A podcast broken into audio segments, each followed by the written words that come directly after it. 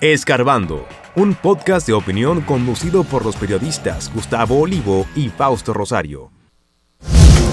Operación Calamar, presos por el caso corrupción Donald Guerrero, José Ramón Peralta, Gonzalo Castillo, Ángel Locuar y otros imputados. Apresamientos de exministros y otros funcionarios peledeístas generan aplausos y críticas. ¿De qué se acusa a Gonzalo Castillo, Donald Guerrero y José Ramón Peralta?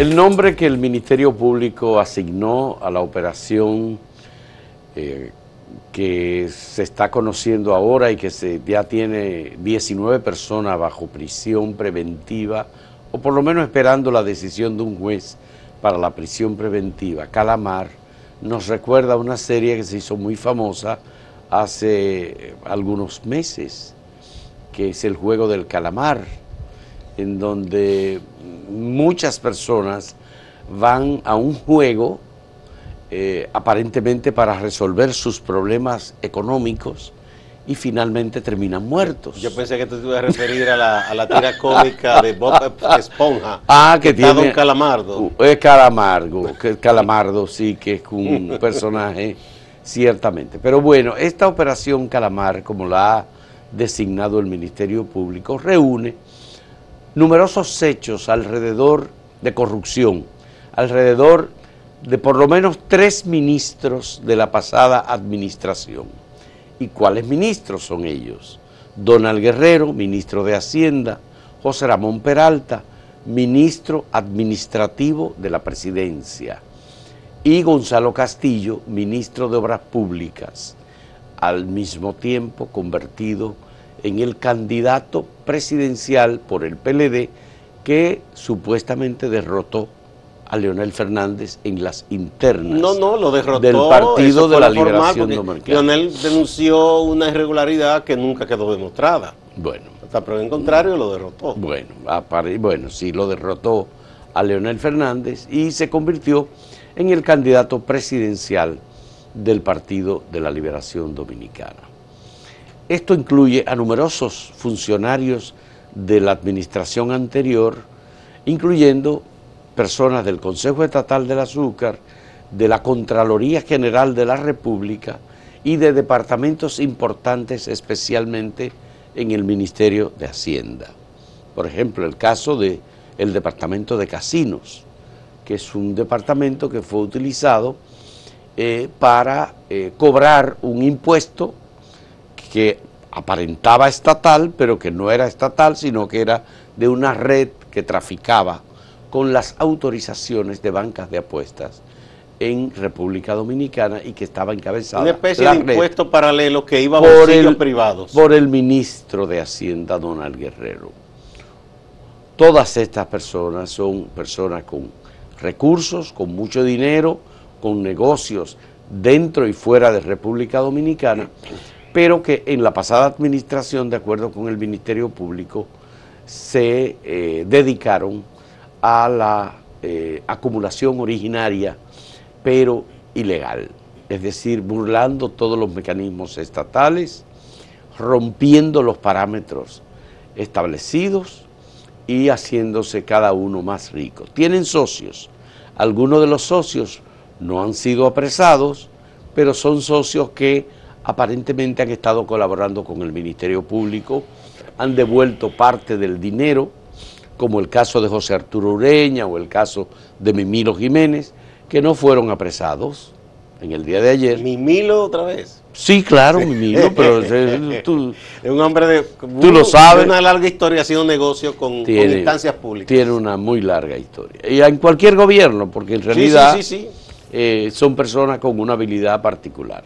El Ministerio Público ha incluido en esta lista numerosos nombres. Han participado en los apresamientos unos 300 agentes de la Policía Nacional, además de 40 fiscales, otros técnicos del Ministerio Público que fueron como auxiliares para los allanamientos y la puesta en prisión de Allanamientos que se llevaron a cabo en horas de la madrugada. del domingo. Es decir, comenzando el domingo. Algunos es. estaban todavía despiertos porque participaban de fiestas y cosas y fueron sorprendidos cuando se presentaron a sus casas o el lugar donde estaban ya. los agentes policiales.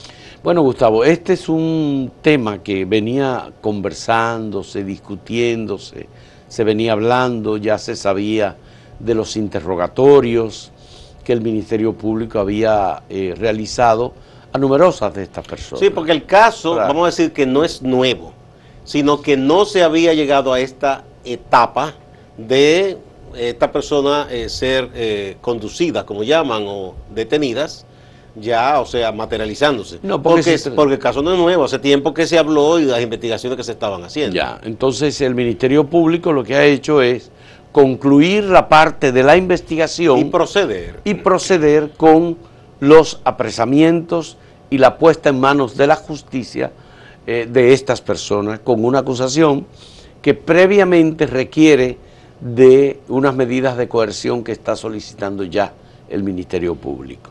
Los tiene bajo prisión, hay uno de ellos que no fue, eh, fue ido a buscar, pero no estaba en su casa, parece que se regió o supo que ¿Quién fue ese? eh, Ángel Locuar Sí, no, pero él se presentó él mismo pero él se presentó. y ahí quedó preso.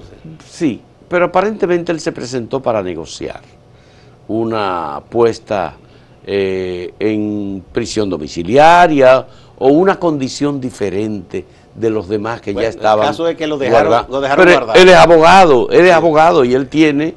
eh, fíjate que dio una rueda de prensa al momento de entregarse y dijo que él no le dio dinero en la campaña a Gonzalo Castillo Sino al presidente. sino Abinader. que se lo dio al presidente Luis Abinader y que era el dinero lícito el que él le dio. Bueno, yo creo que Abinader. el Partido Revolucionario Moderno o el equipo del político, ya político del presidente Abinader, debe eh, decir, bueno, fue esta suma y se le devuelve.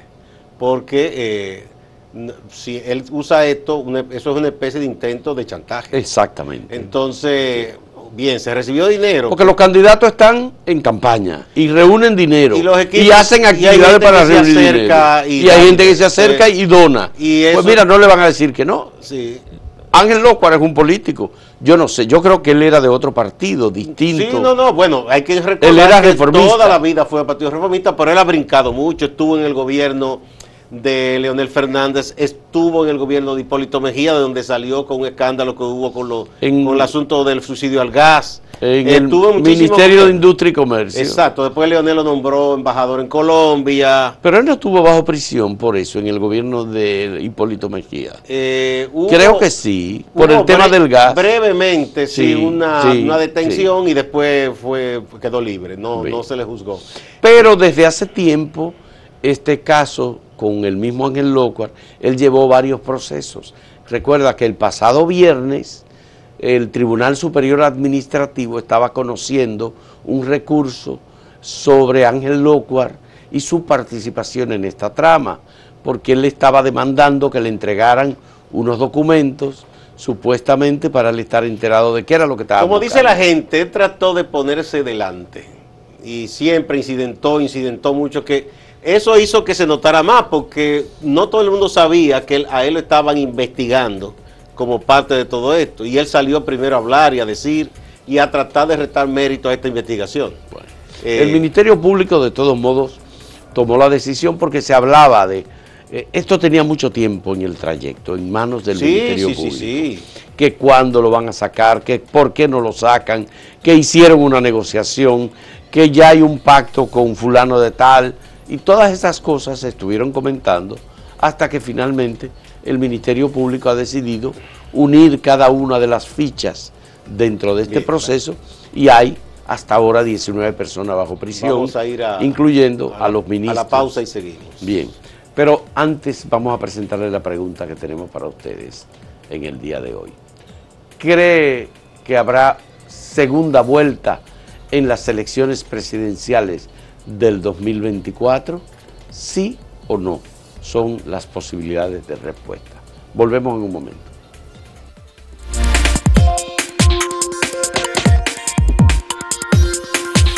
Si quieres anunciarte en este podcast, escríbenos a podcast.acentotv.de.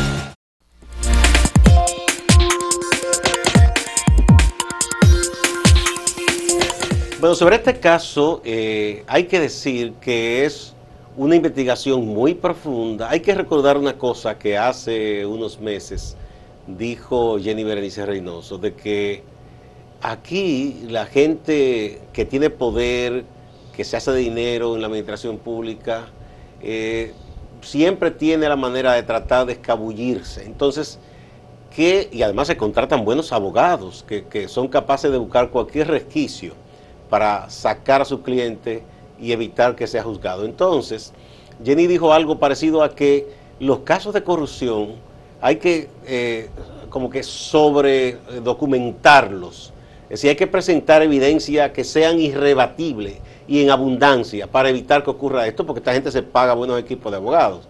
Eso por un lado. Lo otro es que entender, esto no es un caso simple, señores, búsquense todos los detalles que habíamos publicado en acento, pero hemos puesto de nuevo en el tapete para que ustedes los vean, de qué se trata todo esto. Estamos hablando de una suma que hasta el momento se ha detectado cerca de 20 mil millones de pesos esquilmados al Estado, ¿verdad? Que debieron ir al Estado, 19 mil y tanto. Eh, y eso es, digamos, lo que se ha detectado. Es probable que en las indagaciones y cuando algunos de los imputados decidan negociar y abren, se descubran otras cosas también. Eso es importante que se sepa. Lo otro es, ustedes verán la reacción, bueno, ya comenzaron, eh, y es casi un libreto. Hoy eh, el Partido de la Liberación Dominicana, tiene una rueda de prensa a las 11, seguro se va a referir a eso, se usa el argumento, el lugar común gastado de que es persecución política. Eso es una. Se usa, bueno, que se respete el debido proceso. Todos queremos que se respete el debido proceso, porque todo imputado aun el que cometa el peor de los crímenes, tiene derecho a la defensa y se le juzga en base ¿verdad? a un sistema de justicia que está amparado en leyes, en códigos, todo eso. Lo otro es también que dicen, bueno, ¿y por qué el aparataje eh, y qué sé yo cuánto? Eso es un asunto de afán eh, o politiquero, de campaña. Bueno, cada quien tiene su estrategia. Así como los abogados de la defensa, así como los imputados, así como los partidos de oposición, eh, y hay gente de esos partidos que están vinculados a estos casos, tienen su estrategia y aprovechan cualquier coyuntura para atacar a quien está en el poder, eso siempre es así, no importa quién esté en el poder, que esté en la oposición, aprovecha coyunturas para atacar. Quienes están en el poder también, también tienen su, agenda política y, es legítimo también que se valgan de, de hechos que por demás, en este caso, tienen validez para hacer notar cosas de sus, de sus contrarios. O sea, yo no veo tampoco lo pecaminoso de eso. Y ahora están recordando, en el caso del PLD, un vídeo de una entrevista que dio el entonces era aspirante presidencial Danilo Medina, donde él decía, oh, la gente aquí desde que lo acusan de que ha incurrido en corrupción y se ha enriquecido, dice que es persecución política. Oh, usted quería enriquecerse y ahora usted viene con el pretexto de que es persecución política. O sea, que eso le responde a los mismos PLDistas este gastado argumento de que es persecución política. O sea, cuando ellos acusaban no era persecución política, ahora lo es. Entonces, de manera que eso es casi un libreto sabido. Van a decir que no se respetó el proceso de ley, que persecución política, que eso es campaña, sea lo que fuere. El caso es que usted tiene que demostrar en el tribunal que esos, esas imputaciones que esos ilícitos que usted le señalan, usted no lo cometió. Es la única manera de usted librarse de eso. Bueno, cada una de las personas puestas eh, bajo prisión este fin de semana eh, ya estaba advertido, estaba informado del proceso que se estaba siguiendo en su contra. Eh, por ejemplo, se dice que Gonzalo Castillo no había sido interrogado. Sin embargo, Gonzalo Castillo formó una oficina de abogados eh, y la llevó a uno de los edificios que él tiene ahí. Se contrató un equipo. Contrató un equipo eh, para su propia defensa. Y desde hace eh, años, hay que decir por lo menos año y medio, estaba trabajando en su propia defensa sobre algunas de las cosas que ya él sabía que le estaban investigando. La persona que defiende a Gonzalo Castillo, que coordina la oficina, El equipo. el equipo de abogados, es una persona de eh, una amplísima formación en materia penal, es una abogada llamada Luz eh, Díaz, que tiene mérito suficiente para saber defender y poder hacer una buena labor profesional, técnica y penalista. Ella no fue la que estuvo en el caso de Brex defendiendo a algunos. Ella sí estuvo en el caso A de Brex, a Temístocles Montaz. Sí, brillante, una mujer brillante. Brillante, Luz Díaz, sí. Ella trabajó en Finjus, es una persona Sí, sí, eh, reconocida, estaba antes en la oficina de abogados de Fabiola Medina y es eh, una excelente técnica. Esa gente ha estado trabajando con mucho tiempo.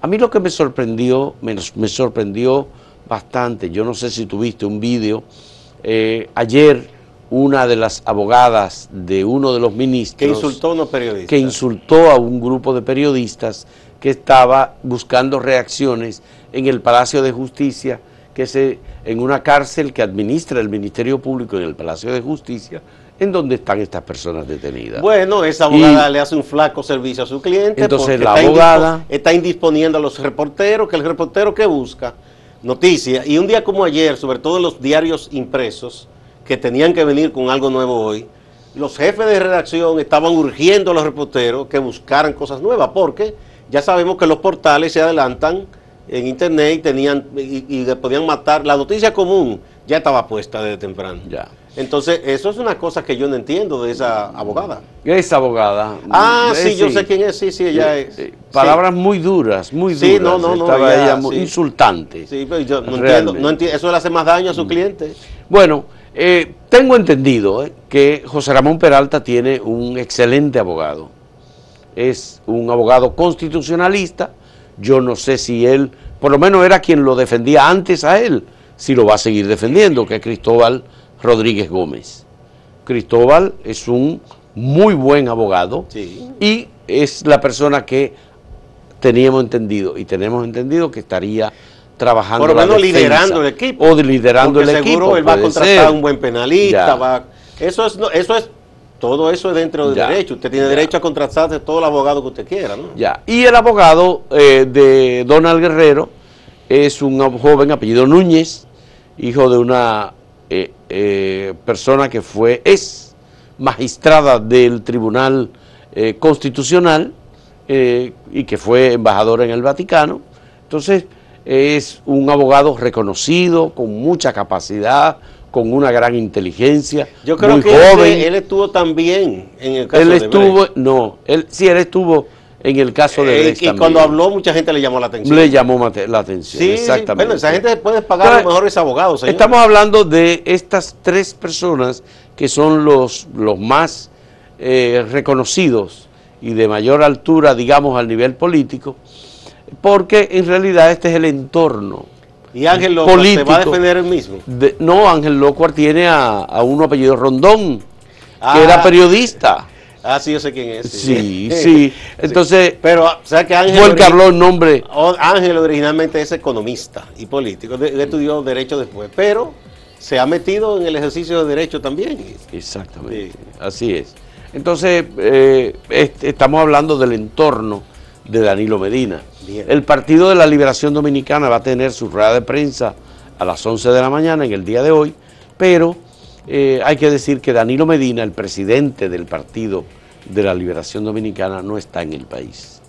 En la pasada semana Danilo Medina visitó, salió hacia eh, los Estados Unidos, Mm, no se sabe en qué estaría eh, involucrado, pero puede ser que sea un tema de salud y eh, hasta ahora Él no es imputado tampoco. no o está sea, en- no no pero estoy hablando del entorno Sí, y hay algunas especulaciones reflexiones análisis Lo más que inteligente se están de haciendo parte del PLD sería que busque eh, gente que conozca de derecho y responda. Porque, eh, ¿qué, te digo yo? Poner cualquiera que simplemente diga cosas, eso no ayuda a su gente. bueno pero van a decir y- lo mismo que dijeron cuando Jean Alain Rodríguez Lo más probable es que digan que se respete el debido proceso, que las culpas son individuales, que el partido no tiene que ver. eso fue lo que dijeron con es Jean lo más Rodríguez. probable. Y yo creo que el caso de Donald ni siquiera es miembro del PLD, eso es un, fue un funcionario. ellos ya buscarán su forma de defenderse y dirán que eso son cosas del gobierno para buscar popularidad. Bueno, Bueno, en el, en el caso... tenemos que ir a la, a la- a otro al- a la cambio, pausa. sí. Bueno, Y vamos a recordar el tema que hemos puesto hoy, el sondeíto. A propósito de encuestas que están publicándose, que algunas proyectan que no habría una segunda vuelta, ¿ustedes piensan que habrá segunda vuelta en las elecciones presidenciales de 2024?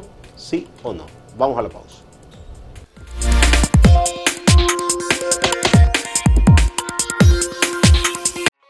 Síguenos en redes sociales, arroba acento diario y arroba acento TV.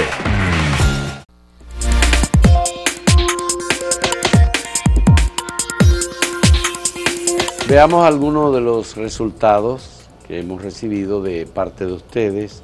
La pregunta de si cree que habrá segunda vuelta en las elecciones presidenciales del 2024. Sí o no.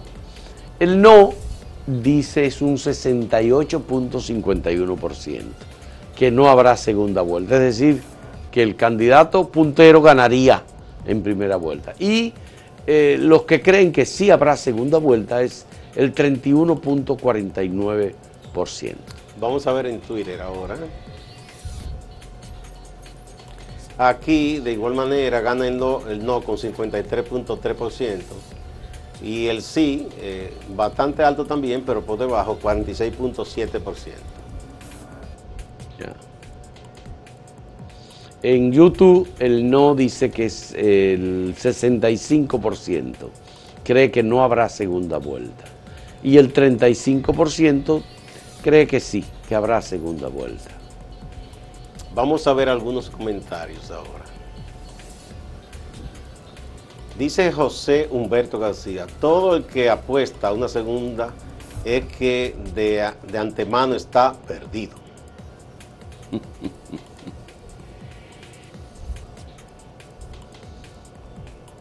Eh, María Vicente Reynoso Capellán dice, Luis no tiene competencia y Leonel está en un lejano segundo lugar. Dice Ramón Arache, con la unidad de los grupos de izquierda y un posible candidato a la segunda vuelta es segura. Cuidado con la tendencia hacia la izquierda en Latinoamérica. Aracelis de la Cruz Hernández dice, no queremos segunda vuelta. Es un gasto muy grande de dinero para un país tan pequeño. Bien. Bueno, esos son algunos puntos de vista eh, ante la pregunta que presentamos eh, para este fin de semana. Vamos a pasar ahora con Máximo Laureano, nuestro compañero de Santiago, que nos tiene un resumen de noticias importantes ocurridas en el Cibao. Adelante, Máximo. Gracias compañeros, saludos. Iniciamos en el orden judicial. El Ministerio Público en Santiago ha notificado que pidió prisión preventiva para Iván Rafael Rodríguez, también para Roger Arias Parra, Josual Xavier Rodríguez de Jesús, así como también para César Augusto Rodríguez Ortiz. También está en este grupo de los imputados Luis Antonio Méndez Moreno, Steven José Camacho Martínez y Natanael Rodríguez Ortiz. Este grupo, según las investigaciones que ha hecho el Ministerio Público, está involucrado en un caso de narcotráfico. Pasamos a la política y es que el dirigente del Partido de la Liberación Dominicana, Silvio Durán, ha presentado su carta de renuncia a esa organización. Según Silvio, según lo plasmado en su carta, ha decidido irse de este partido porque se quiere imponer una monarquía. No se quieren respetar los procesos democráticos. Ahí podemos ver parte de la carta que envió Silvio Durán, ex director de la Corporación de Acueducto y Alcantarillado de Santiago, a la dirección del Partido de la Liberación Dominicana. Desde hace algunas semanas, Silvio Durán, quien aspira a la alcaldía de Santiago, había estado denunciando que un miembro del comité político, específicamente Ramón Monchi Fadul, quería imponer a su hijo Víctor Fadul en esa candidatura. Seguimos en política y vemos imágenes de la ciudad de La Vega, donde el actual senador Ramón Rogelio Genao, pues presentó su proyecto para buscar un segundo periodo al frente de la senaduría de La Vega. Vamos a escuchar y a ver lo que dice el secretario general del Partido Reformista Social Cristiano, Rafael Ulises Cruz, Papito Cruz, también lo que dice el senador Ramón Rogelio Genao. Desde aquí se da el banderazo de salida para lo que serán las juramentaciones en todo el país de los diferentes órganos de nuestra entidad partidaria.